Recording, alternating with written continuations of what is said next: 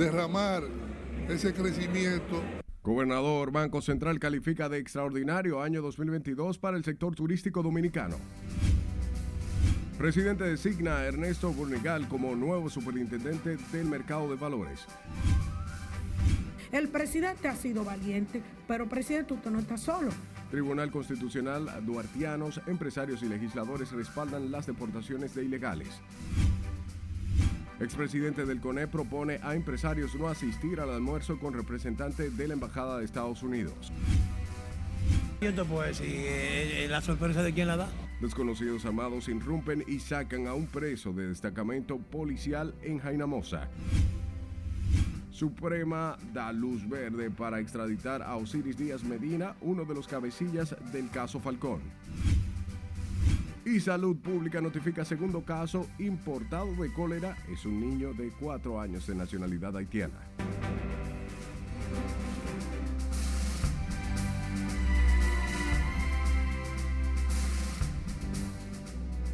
Buenas noches, hora de informarse. Bienvenidos a esta su emisión estelar. De inmediato comenzamos y lo hacemos con el gobernador del Banco Central, Héctor Valdés Albizu, quien estima la economía dominicana crecerá este año con un crecimiento superior al 5%, cifras que explica son alentadoras para la República Dominicana. Albizu destacó además la resiliencia del país para superar la crisis a través de los esfuerzos conjuntos del gobierno, el Banco Central y el sector privado. Escara Guichardo con más detalles. Además de crecer, hay que derramar ese crecimiento. El gobernador del Banco Central destacó que pese a la crisis de la pandemia y los conflictos internacionales que impactaron la economía local, el desarrollo de la nación se ha visto más fortalecido. La recuperación económica dominicana mantiene una trayectoria ascendente que ha sido posible gracias a las políticas y medidas monetarias del Banco Central, según el gobernador Héctor Valdés Albizu. El crecimiento es la sumatoria del aporte de todos los sectores productivos. El derrame hacia los sectores vulnerables es un tema de política pública, no del Banco Central. Y se ha estado haciendo un gran esfuerzo. El presidente Abinader ha estado subsidiando a través de diferentes eh, mecanismos.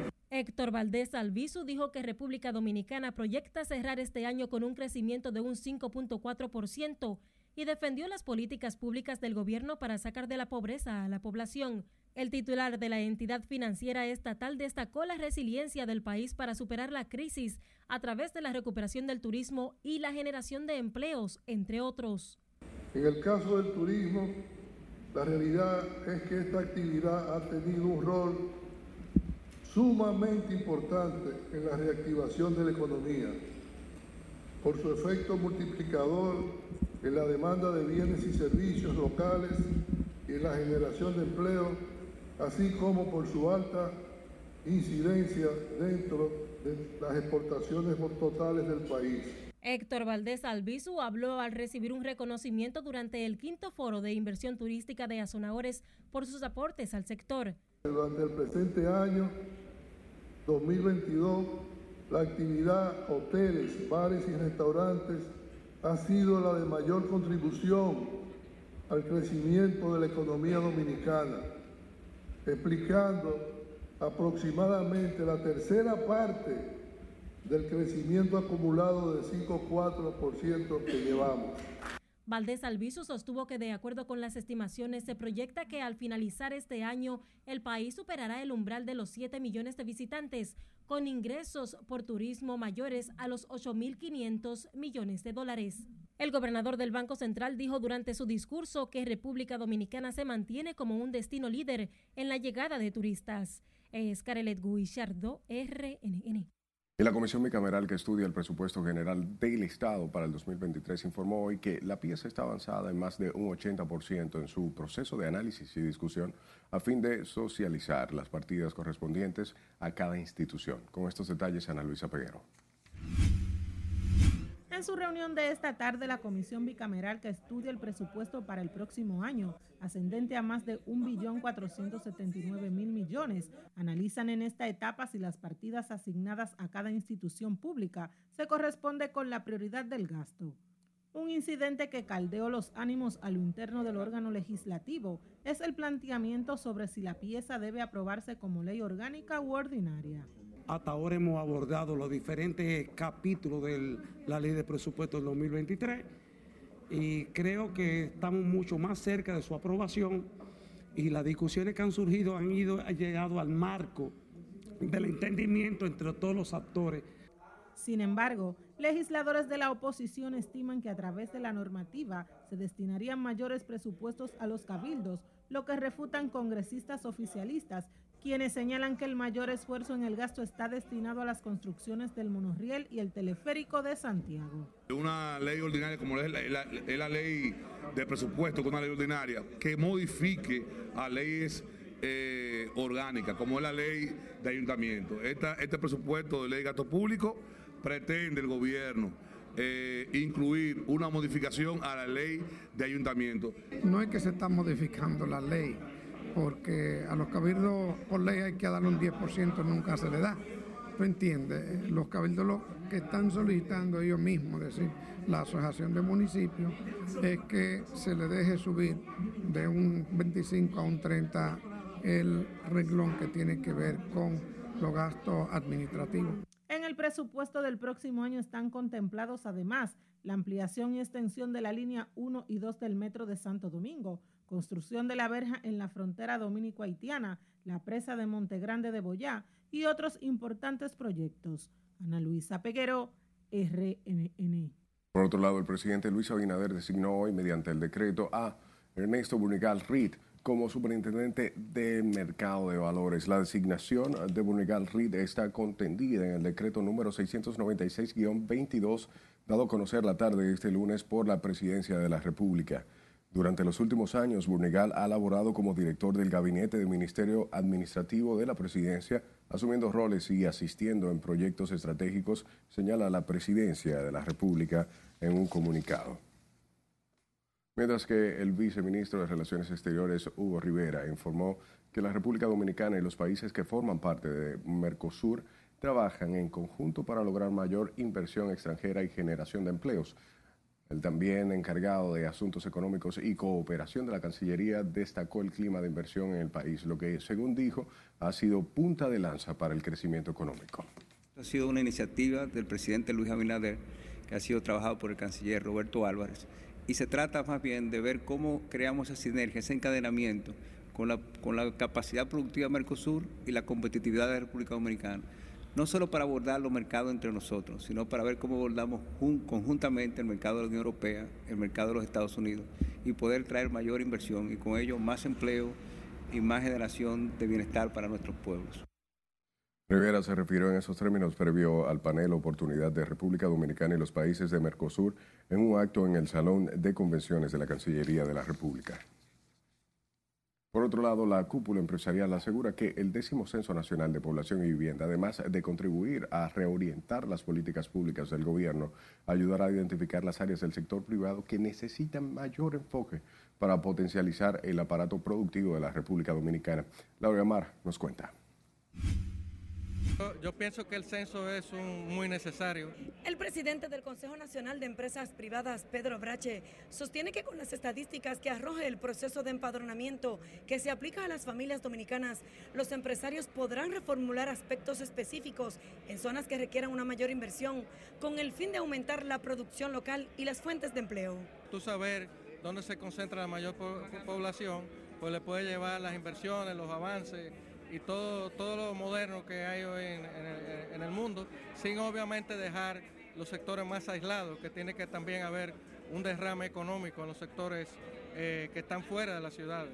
Yo, yo entiendo que es un esfuerzo loable el que está haciendo el gobierno, es una inversión importante, pero es una inversión reproductiva, aunque muchas personas piensen que, que, no lo es. Mientras la Oficina Nacional de Estadísticas reveló este lunes que solo en seis provincias del país tendrán que extender el proceso de empadronamiento por varios días ante las dificultades que han atrasado el trabajo en esas demarcaciones. Los factores fue lo, lo, el, el, inicial, el tema de las listas de los empadronadores, eso es lo que, y eso y combinado con que de por sí son, son provincias más complejas, tienen, tienen mucha población, tienen población que tiene un horario más, más más ocupaciones, en promedio estamos hablando, entonces eso sí genera que es, un reto mayor empadronar esas provincias. La ONE ha informado también que ya se ha desembolsado el pago de viáticos a más de 25 mil facilitadores que participan en el proceso de empadronamiento. En esta semana el proceso de levantamiento de información del censo entra en su fase final y está previsto culminar el próximo jueves. Laurila Mar, RNN.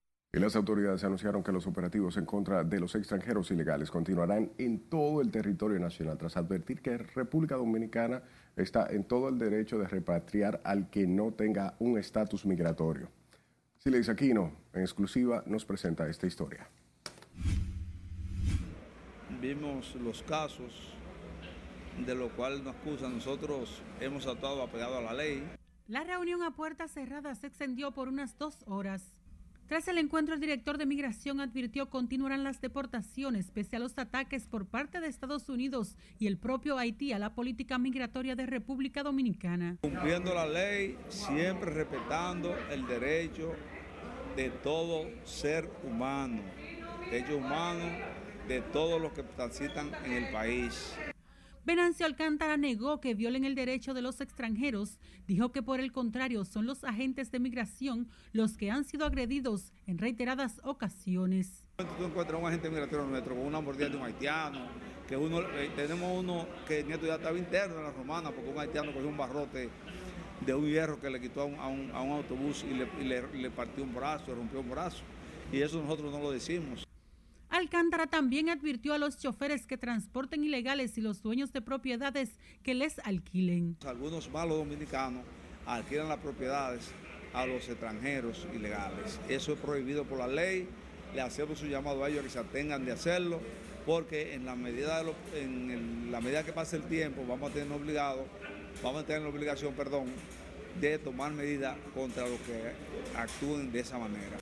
Además, el ministro de Interior y Policía Jesús Vázquez, quien encabezó el encuentro, participaron altos mandos militares como el comandante general del ejército Carlos Fernández Onofre y el director de la Policía Nacional Eduardo Alberto Ten. Asimismo, el director de Migración Venancio Alcántara y otros de los organismos de seguridad del Estado. La Dirección de Migración ha deportado a miles de extranjeros que entraron a República Dominicana de manera irregular. Sila Disaquino, RNN. En adición, legisladores de oposición y el gobierno calificaron como una intromisión y un chantaje de Estados Unidos advertir a sus ciudadanos de color sobre los operativos migratorios en República Dominicana. Nelson Mateo, con más. Ahora no podemos estar quejando porque le hemos dado demasiada potestad porque ellos se creen los dueños de esta isla. Como ya lo hizo la Cancillería Dominicana, desde el Congreso Nacional, respondieron al llamado de alerta hecho por el gobierno norteamericano según el cual las deportaciones en este país se hacen afectando a los extranjeros de color y otros derechos de indocumentados. No es una intromisión a, lo, a los asuntos internos de la República Dominicana, pero nosotros le hemos permitido demasiado a los gringos. Le hemos permitido que vengan aquí, se lleven dominicanos, han venido en aeropuertos, a, a, a las romanas se han llevado dominicanos sin ningún trámite. Un acto de intromisión un atrevimiento de su parte. Cada estado se reserva el derecho de admitir o rechazar ciudadanos de otras naciones dentro de su territorio. Otros como Máximo Castro Silverio del PRCC y Tulio Jiménez del PLD echaron a un lado sus diferencias políticas para rechazar los pronunciamientos de Estados Unidos y apoyar las repatriaciones de indocumentados. Quieren obligarnos a que montemos campamento en la República Dominicana y no podemos.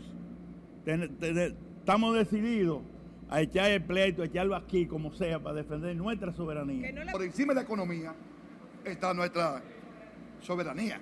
No importa lo que pueda pensar eh, ni un haitiano ni un, ni un, extranjero de ninguna índole, que por nosotros tener eh, una economía como ellos puedan pensar, nosotros vamos a aceptar que nos hagan chantaje para poder vivir aquí como chivos sin ley. Lo mismo considera el presidente de la Comisión de Fuerzas Armadas de la Cámara Baja. Bueno, pero que se lo lleven ellos. Nosotros sencillamente estamos amparados en, lo que nos mandan nuestras leyes. Nosotros no tenemos que ver que cojan ellos, eh, que vean lo que nosotros estamos viviendo para que ellos sepan si el gapela. Entonces nosotros ellos tienen que, que, que asumirlo. Los legisladores esperan que el gobierno mantenga las repatriaciones de ilegales a pesar de las presiones de Estados Unidos y otros organismos internacionales. Nelson Mateo, RNN.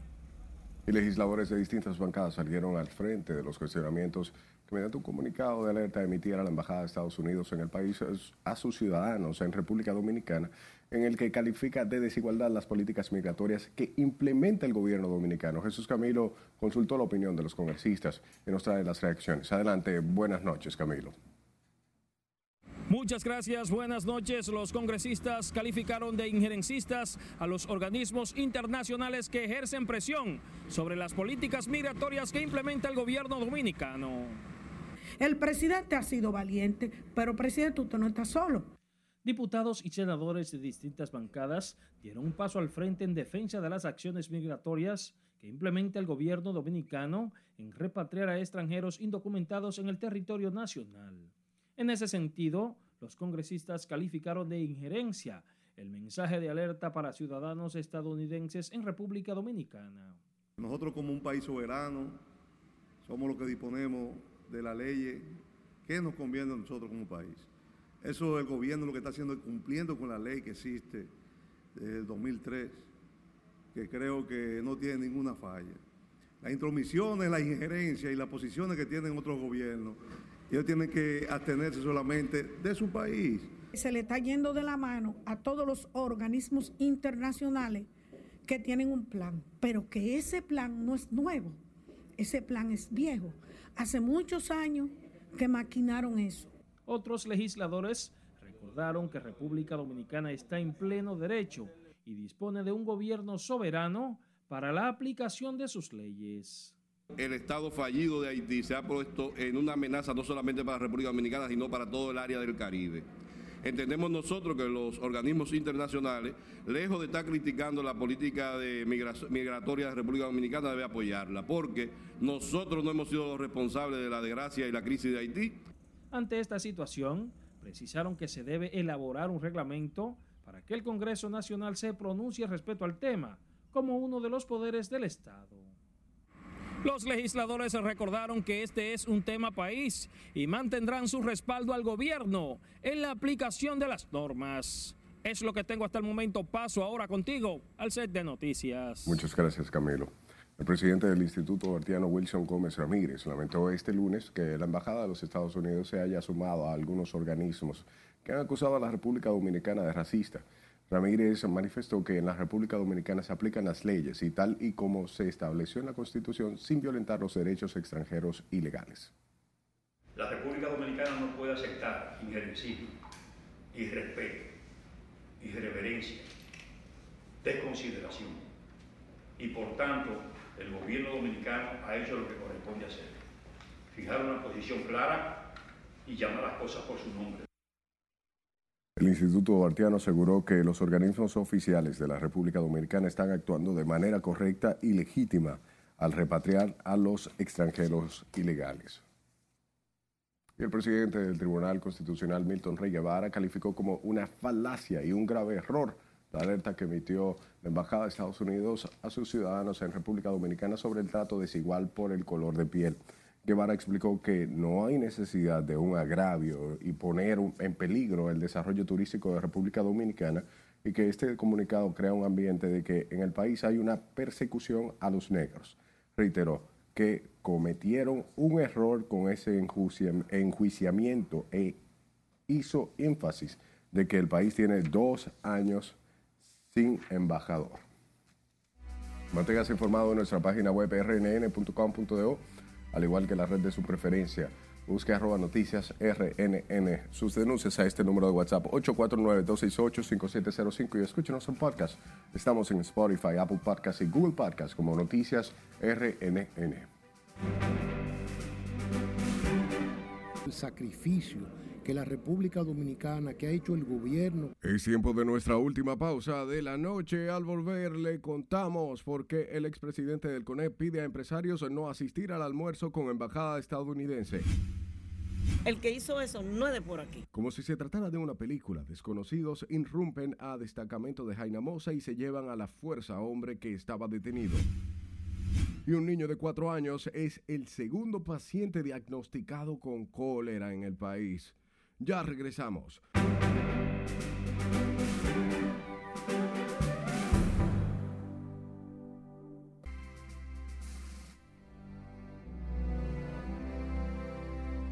El gobierno colombiano y la guerrilla Ejército de Liberación Nacional reanudaron este lunes en la capital venezolana los diálogos de paz suspendidos desde hace más de tres años. Con esta información abrimos la ventana al mundo con nuestra compañera Catherine Guillén en el siguiente resumen internacional. Adelante, buenas noches.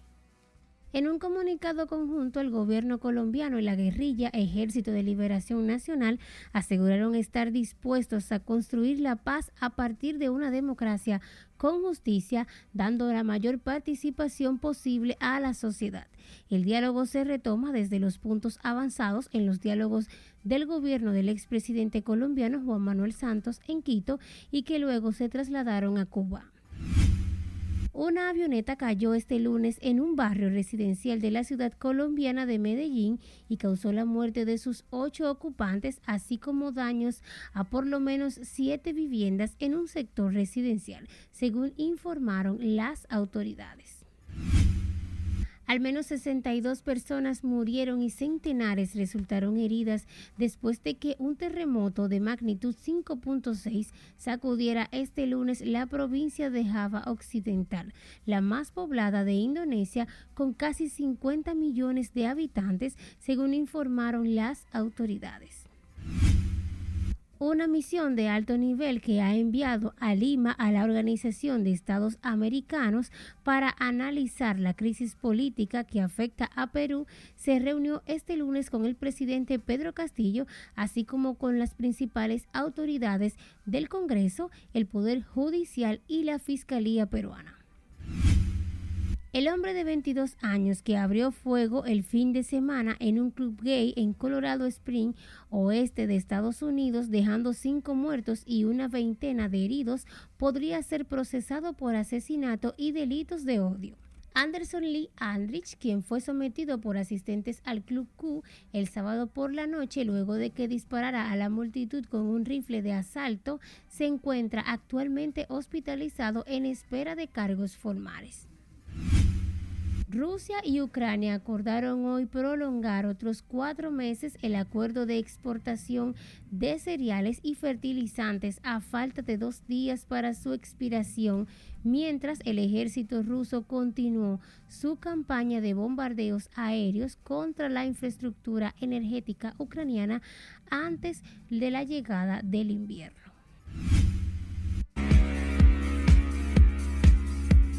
Y finalizamos este recorrido internacional con el expresidente Donald Trump, quien está de vuelta en la red social de Twitter e instantes después de que la cuenta fuera restablecida, una avalancha de memes inundó la plataforma. El perfil del exmandatario estadounidense permaneció bloqueado desde principios de enero del 2021 y tras el desbloqueo la cuenta alcanzó los 52 millones de seguidores en unas horas. En las internacionales, Catherine Guillén. Qué chulería. Volvemos al plano local. El presidente de la Asociación Nacional de Hoteles y Turismo de República Dominicana, Rafael Blanco Tejera, reaccionó este lunes a la alerta de Estados Unidos a sus ciudadanos de un trato desigual a los extranjeros durante los operativos que realiza en todo el país la Dirección General de Inmigración. Con la historia Scarlett Guchard. Estados Unidos es nuestro principal socio comercial, nuestro principal emisor de turistas en momentos en que la Organización de las Naciones Unidas ha aumentado la presión para que se detengan las deportaciones de haitianos en la República Dominicana, la imagen internacional del país no ha tenido efectos negativos. Así lo asegura el presidente de la Asociación Nacional de Hoteles y Turismo, quien dice son respetuosos de las decisiones del gobierno. Porque al fin del día nosotros lo que tenemos que velar es porque se respeten las leyes de República Dominicana, igual que se tienen que respetar en cualquier país, pero siempre obviamente garantizando los derechos de cada cual. No hemos visto eh, que ha habido ninguna reacción adversa en cuanto al flujo de turistas y estoy seguro que tanto el Estado Dominicano como incluso el propio Estado americano eh, tienen el, el interés de aclarar cualquier duda. Blanco Tejera entiende que los operativos migratorios no afectan la imagen internacional del país, que dice está en su mejor momento, pese a la alerta de Estados Unidos. Y la relación con Estados Unidos es una relación especial, es una relación que tenemos que cuidar, es una relación que tenemos que cultivar y una relación que tiene el potencial de siempre ir fortaleciéndose. De manera que yo pienso que a nivel de Estado, ¿no? Ya deben de tener una conversación de manera que nosotros podamos aclarar cualquier punto o cualquier inquietud que puedan tener. El presidente de Azonadores habló del tema durante la celebración del quinto foro de inversión turística evento que reunió a los actores más importantes del sector con paneles sobre el rol de la inversión institucional en activos turísticos, entre otros. Nosotros lo que estamos aquí es analizando el rol del inversionista institucional, la evolución de, del inversionista institucional en República Dominicana en los últimos seis años es que de cero eh, habitaciones, hoy ocupa casi 2.000 habitaciones, tienen participación de inversionistas institucionales de la República Dominicana. La Asociación Nacional de Hoteles y Turismo de República Dominicana presentó este lunes cifras que señalan que el país cerrará este año con más de mil millones de dólares en proyectos turísticos de inversión. Es Carelet Guillardo, RNN. Cambiamos de tema. Ante el incremento de las deportaciones de extranjeros ilegales en la República Dominicana, organizaciones de los derechos humanos de Haití cerraron la puerta fronteriza entre esta ciudad y Dajabón impidiendo la celebración así de actividades de mercado fronterizo que se realizan los lunes y viernes. Nuestro corresponsal en la zona, Domingo Popoter, nos detalla. Eso es un abuso.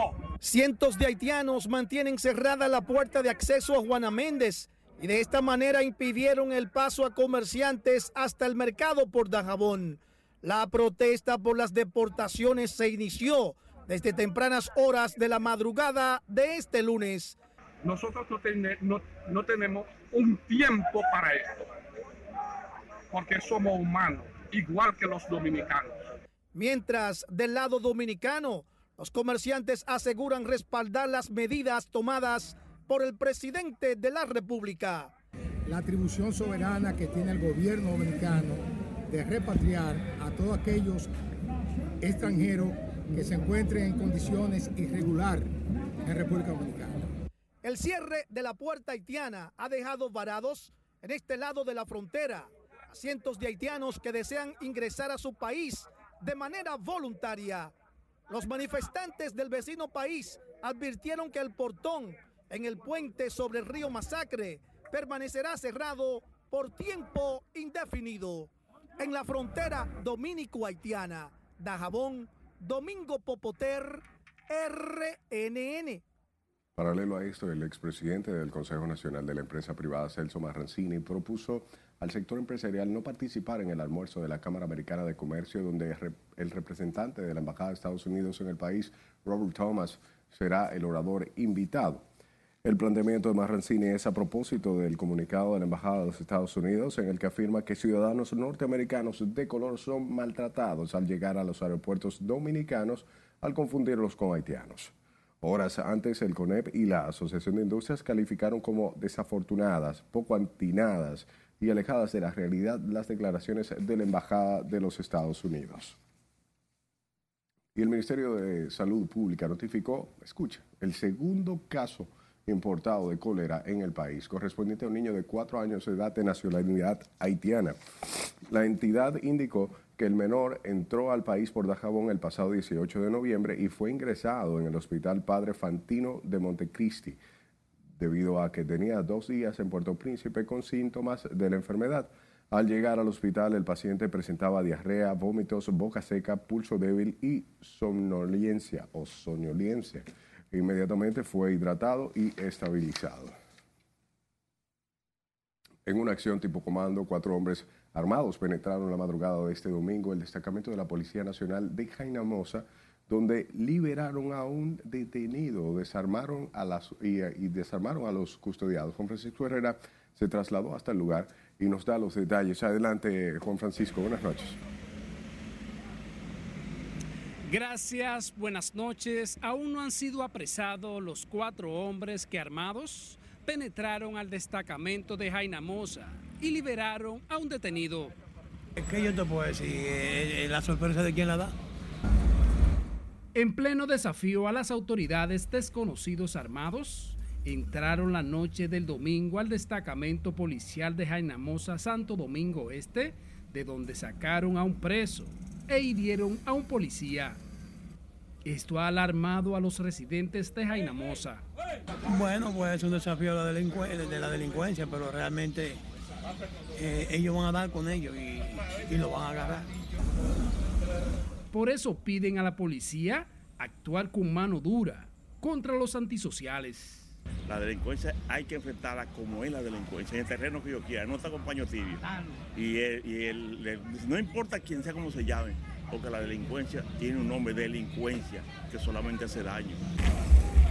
Ante la acción de los cuatro hombres que penetraron al destacamento de Jainamosa, agentes de DICRIN peinan la zona en su búsqueda. Se supone que no son de por aquí. El que hizo eso no es de por aquí. Seguro en una cueva de esa por ahí de Tamarindo, diría yo. Porque que por aquí nunca, mire, yo tengo por aquí desde el 94, volví en el 97 y gracias a Dios. Tengo los años que tengo aquí y gracias a Dios, hasta ahora mismo, he vivido en paz y tranquila. Luego de lo ocurrido en este destacamento se reforzó la cantidad de agentes para garantizar la seguridad en Jainamosa. La Policía Nacional informó esta noche que investiga el caso. Unidades de DICRIN mantienen un operativo para apresar a los responsables de liberar a un detenido aquí en el destacamento de Jainamosa. Vuelvo contigo al estudio.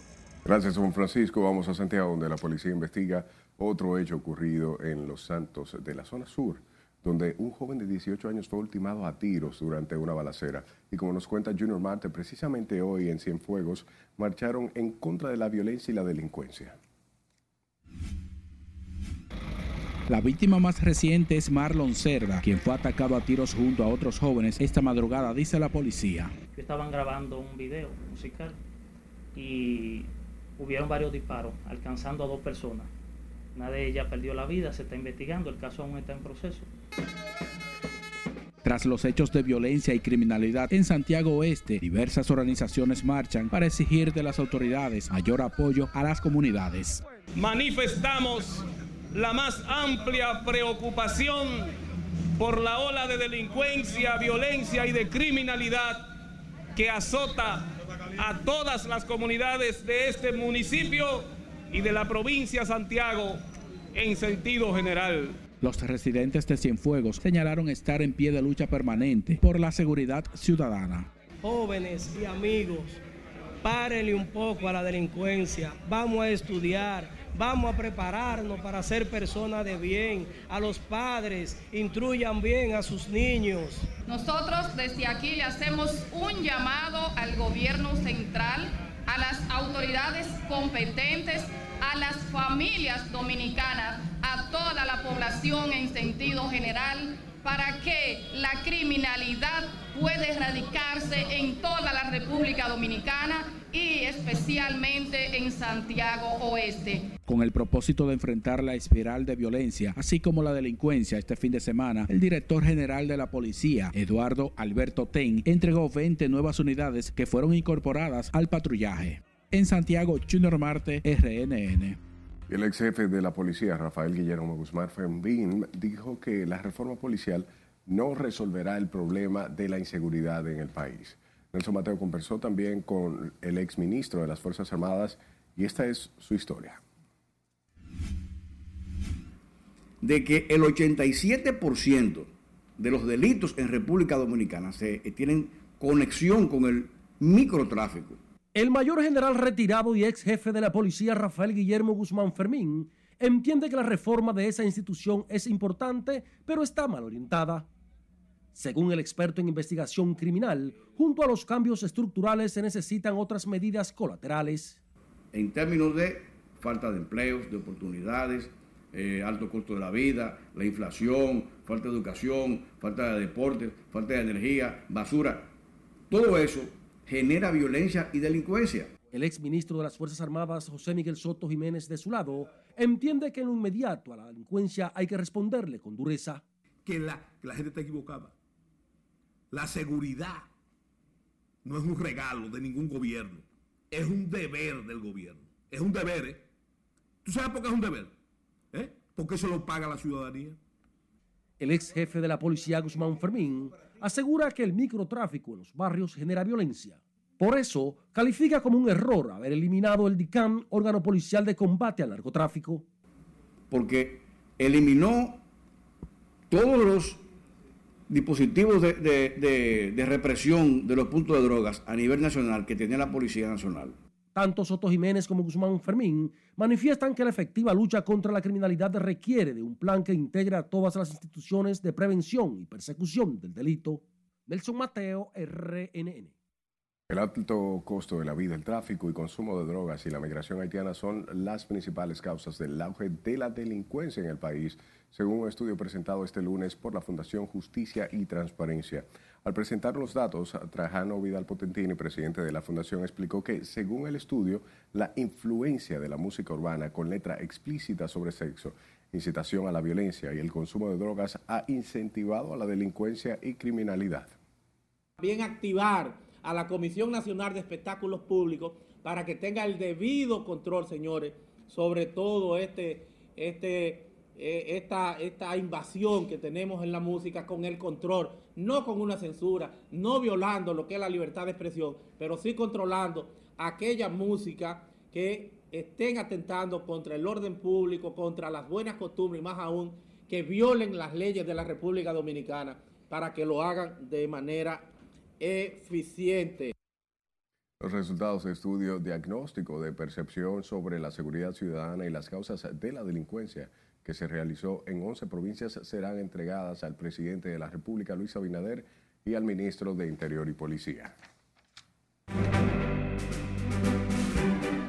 Preservar los ecosistemas marinos. Vamos a otro corte comercial. Al regreso, detalles sobre la presentación del puerto Cabo Rojo en Pedernales y durante mis funciones Imputados en caso antipulpo insisten en defender su inocencia ante el juez.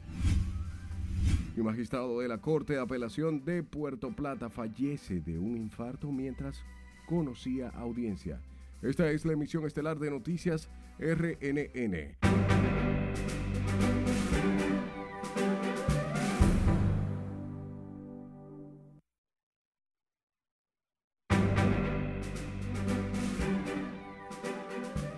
La Fundación Hábitat para la Humanidad Internacional anunció este lunes el cambio de 10.000 pisos de tierra para cemento a igual número de viviendas en la República Dominicana, esto con una inversión de 15 millones de dólares.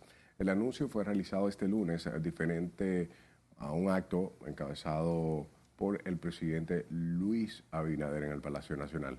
Con la historia, Laura Lamar. Es un proyecto que se complementa con soluciones para mejorar el acceso también al área y otras intervenciones. Se trata de un proyecto en alianza público-privada que tiene como objetivo impactar a familias vulnerables según sus ejecutivos. El presidente Luis Abinader reiteró el compromiso del gobierno en mejorar y dignificar la vida de los dominicanos para un mayor desarrollo. Ya que un gesto aparentemente tan pequeño como el de transformar un piso de tierra en uno de cemento repercute directa y, es, y tiene un efecto transformador en la calidad de vida de quienes la habitan y se relaciona con la comodidad, con la higiene, con la salud, con la calidad de vida y la seguridad de sus habitantes, de los miembros de esas familias. Los directivos de la Fundación Hábitat para la Humanidad de República Dominicana explicaron que la población meta para esta iniciativa serán mujeres, cabeza de familia, niños, adultos mayores y personas con alguna discapacidad. Incidimos en la causa de la vivienda digna, preparamos eventos Nosotros eh, hace dos años trabajamos en el anteproyecto de ley de vivienda y asentamiento humano que terminó creando el Ministerio de Vivienda hoy día. Apoyamos en la preparación y respuesta a desastres. Capacitamos a las familias, capacitamos a las comunidades para que estén preparadas ante la llegada de los diferentes fenómenos Y también trabajamos en la época de la respuesta. Nosotros no podemos seguir viviendo en una casa segura mientras miles y miles. Señores, ¿cómo le cambia la vida ver esa sonrisa? Ayer nosotros construimos este grupo y otro grupo más en, el kilómetro 18 de Jaina y ver la felicidad de esos niños, ver la felicidad de Doña Máxima, realmente eso como Mastercard no tiene precio. Así que realmente el apoyo de ustedes es fundamental. Sin ustedes esto no se logra. Según un estudio del Banco Mundial, la mejora en la salud de las familias tras la sustitución de pisos de tierra por concreto presentó en los niños una reducción de un 81% en anemia, 70% en las infecciones parasitarias y 49% en diarrea, con al menos 10.000 niños beneficiados. El presidente Luis Abinader dijo que según las últimas estadísticas del año 2010, más de 100.000 hogares tenían piso de tierra, principalmente en zonas rurales. Laurila Mar, RNN. Y representantes del puerto Cabo Rojo en Pedernales presentaron este lunes el diseño del proyecto que se entregará al Ministerio de Medio Ambiente para su autorización, en la que plantean un mínimo de impacto ambiental. Tras el proceso y procesos de diálogos y consulta con diversos sectores, autoridades y especialistas medioambientales, se concretizó el diseño de un puerto de cruceros alejado del arrecife de coral para priorizar su cuidado y conservación con un innovador método de construcción que minimiza el número de estructuras subacuáticas y reduce así a un 90% el área de dragado. Sin embargo, para nosotros fue muy importante agotar estudios e inversiones para poder llegar como a una tercera opción que brindara a todos la seguridad de que el puerto eh, no impactaba de manera negativa y que por el contrario la empresa tenía la intención de preservar los ecosistemas marinos y terrestres también. Entonces llegamos a esta tercera propuesta. Nuestro planteamiento en la nueva posición de puerto implica una reducción de más del 95% en el impacto directo de las comunidades arrecifales. También la disminución del dragado implica una disminución del 95% en el impacto directo que se incidía anteriormente en los pastos marinos de la zona. El actual proyecto tendrá la capacidad de atracar cuatro embarcaciones de manera simultánea, en la que arriban más de un millón de turistas al año con un gasto promedio de entre 80 y 100 dólares por pasajero. Además, contempla para la fase de obra 1.500 empleos directos e indirectos y en la fase de operación alcanzará entre 1.500 y 2.160 empleos indirectos, inyectando movilidad y derrama economía para las provincias fronterizas. Hablemos de las autoridades quienes confiscaron 62 paquetes de cocaína en un operativo de inspección subacuático desarrollado en Puerto de San Susi, municipio Santo Domingo Este. Agentes de la DNCD asistidos por un equipo de buzos inspeccionaron por varias horas un buque de carga que saldría a la vecina isla de Puerto Rico desde esa terminal. Iniciadas las labores, se encontraron adheridos en el propulsor de la proa al lado del estribor derecho dos bultos cerrados con cadenas y candados en cuyo interior se ocuparon distribuidos los 62 paquetes de la droga. Y la Suprema Corte de Justicia autorizó la extradición a Estados Unidos de Osiris Díaz Medina, implicado en la red de narcotráfico y lavado de activos denominada Caso Falcón. Díaz Medina fue arrestado en una finca del municipio Sabana Grande de Boyá, provincia Monte Plata, luego de permanecer meses prófugo de las autoridades donde ocuparon armas de fuego, dispositivos electrónicos y evidencias relacionadas con la Operación Falcón. Se recuerda que el Ministerio Público y la DNCD, mediante la Operación Falcón, desmanteló la red de narcotráfico y lavado de activos en octubre del pasado año, apresando a un grupo vinculado a la estructura criminal. Mientras que imputados en el presunto entramado de corrupción antipulpo insisten, insisten en defender su inocencia ante el tribunal. El Ministerio Público aseguró que los relatos complican más su responsabilidad penal en el caso. Nuestro compañero Jesús Camilo estuvo en el tribunal y nos amplía. Varios imputados en la supuesta red de corrupción desarticulada a través de Operación Antipulpo volvieron a proclamar su inocencia ante el juez David Timoteo Peguero de las acusaciones que le han sido formuladas, donde afirman que las mismas no se corresponden con su accionar. Yo, ante usted y todos los que están aquí, me declaro inocente. Yo fui consultora jurídica de la OISOE y durante mis funciones actué de cara al debido proceso y al cumplimiento de la ley. Sin saber que yo, Antonio Florentino, nunca he hecho negocios turbios ni fuera de la ley. A sabienda de una ilegalidad. Cuando la magistrada Jenny Berenice me cita, lo primero que comienza a interrogarme del acusado Alexis Medina, lo cual, pues, para mí nunca estuvo en ninguna actividad ilícita y por lo tanto no tenía que darle ninguna declaración de ninguna actividad ilícita. En tanto, el Ministerio Público vaticinó que las exposiciones de los imputados comprometen cada vez más su responsabilidad penal en el proceso. Esta declaración de los imputados, lejos de ser una estrategia de defensa efectiva, lo único que ha logrado es colocarlos a ellos dentro de la estructura de Alexis Medina Sánchez y sus empresas. Todos los que hicieron uso de la palabra declararon tener relaciones de amistad comerciales y políticas con Alexis Medina. Logrando el Estado Dominicano presentar cada una de las auditorías, los informes que de allí salieron, donde se da a conocer el perjuicio material que sufrió el Estado Dominicano, que hemos evaluado en la cantidad de 23 mil millones de pesos. El séptimo juzgado de la instrucción del Distrito Nacional recesó la audiencia para el próximo viernes a partir de las 9 de la mañana, donde tiene previsto fallar varios incidentes para dar paso a la apertura de juicio.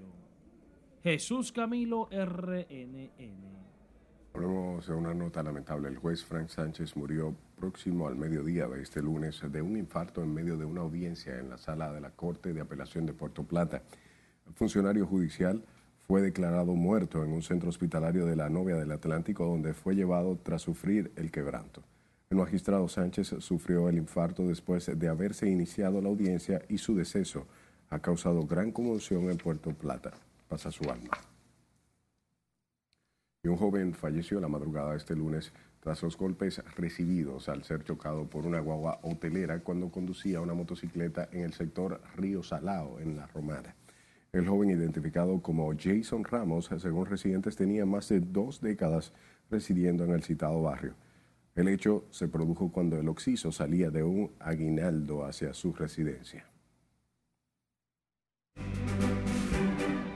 Por violar constantemente nuestro estatuto. Es momento de nuestra última pausa. Al volver, suspenden choferes en Fenatrano por caos en ruta San Juan-Santo Domingo.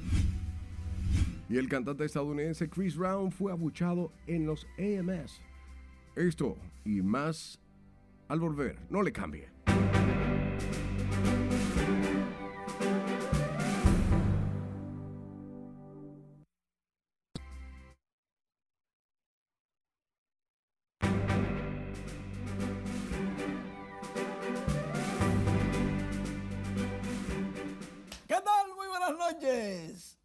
La entrega deportiva con el béisbol invernal de la República Dominicana porque en los tres partidos que tenemos para todos ustedes comenzamos con ¡Ay, las águilas! ¡Ay, las águilas volando alto! No. Los gigantes del Cibao están ganándole a las águilas 3 por 0 en el octavo. En lo que vamos hablando, los gigantes quieren mantener una racha positiva luego de la pela que lograron en su casa con cuadrangular bestial de Carlos Peguero. Aquí, a Tito Polo, lo vemos remolcando carrera con rodado a la intermedia. En otro encuentro, los Tigres del Licey estaban en empate con las Estrellas Orientales. Y vemos cómo, por arte de magia, en el quinto ya el Licey estaba arriba. Y siguen ganando en el octavo, seis carreras por cuatro. Los Tigres del Licey de ganar empatan con las Águilas y terminan perdiendo, terminan perdiendo. Águilas y Licey cómodos rumbo al todos contra todos. En la romana, en el Toro Corral, el toroleo se armó temprano. Raúl Valdés pintó de blanco a los Leones que en el noveno vieron llegar la suerte logrando una carrera bases llenas con dos outs a punto de perder. Toros 3 por 1 gana en el noveno. Pero son duros de matar. El pelotero estrella de la semana estuvo homenajeando a Manny Acta. Muy, pero muy acertada este reconocimiento a Manny Acta, el flamante coach de banca de los marineros de Seattle. Ahí Pedro Guerrero le entregó la placa de reconocimiento a Manny Acta. Y los cronistas deportivos estuvieron eligiendo a Johan Camargo y Roenis Elías de las Águilas Ibaeñas como los peloteros más destacados de la semana que terminó el domingo 20. Por otro lado, el Clásico Internacional de Béisbol de la Liga Pimentel llevó a grandes y chicos a maravillarse con tanto talento. Y Fran Valdés fue reconocido.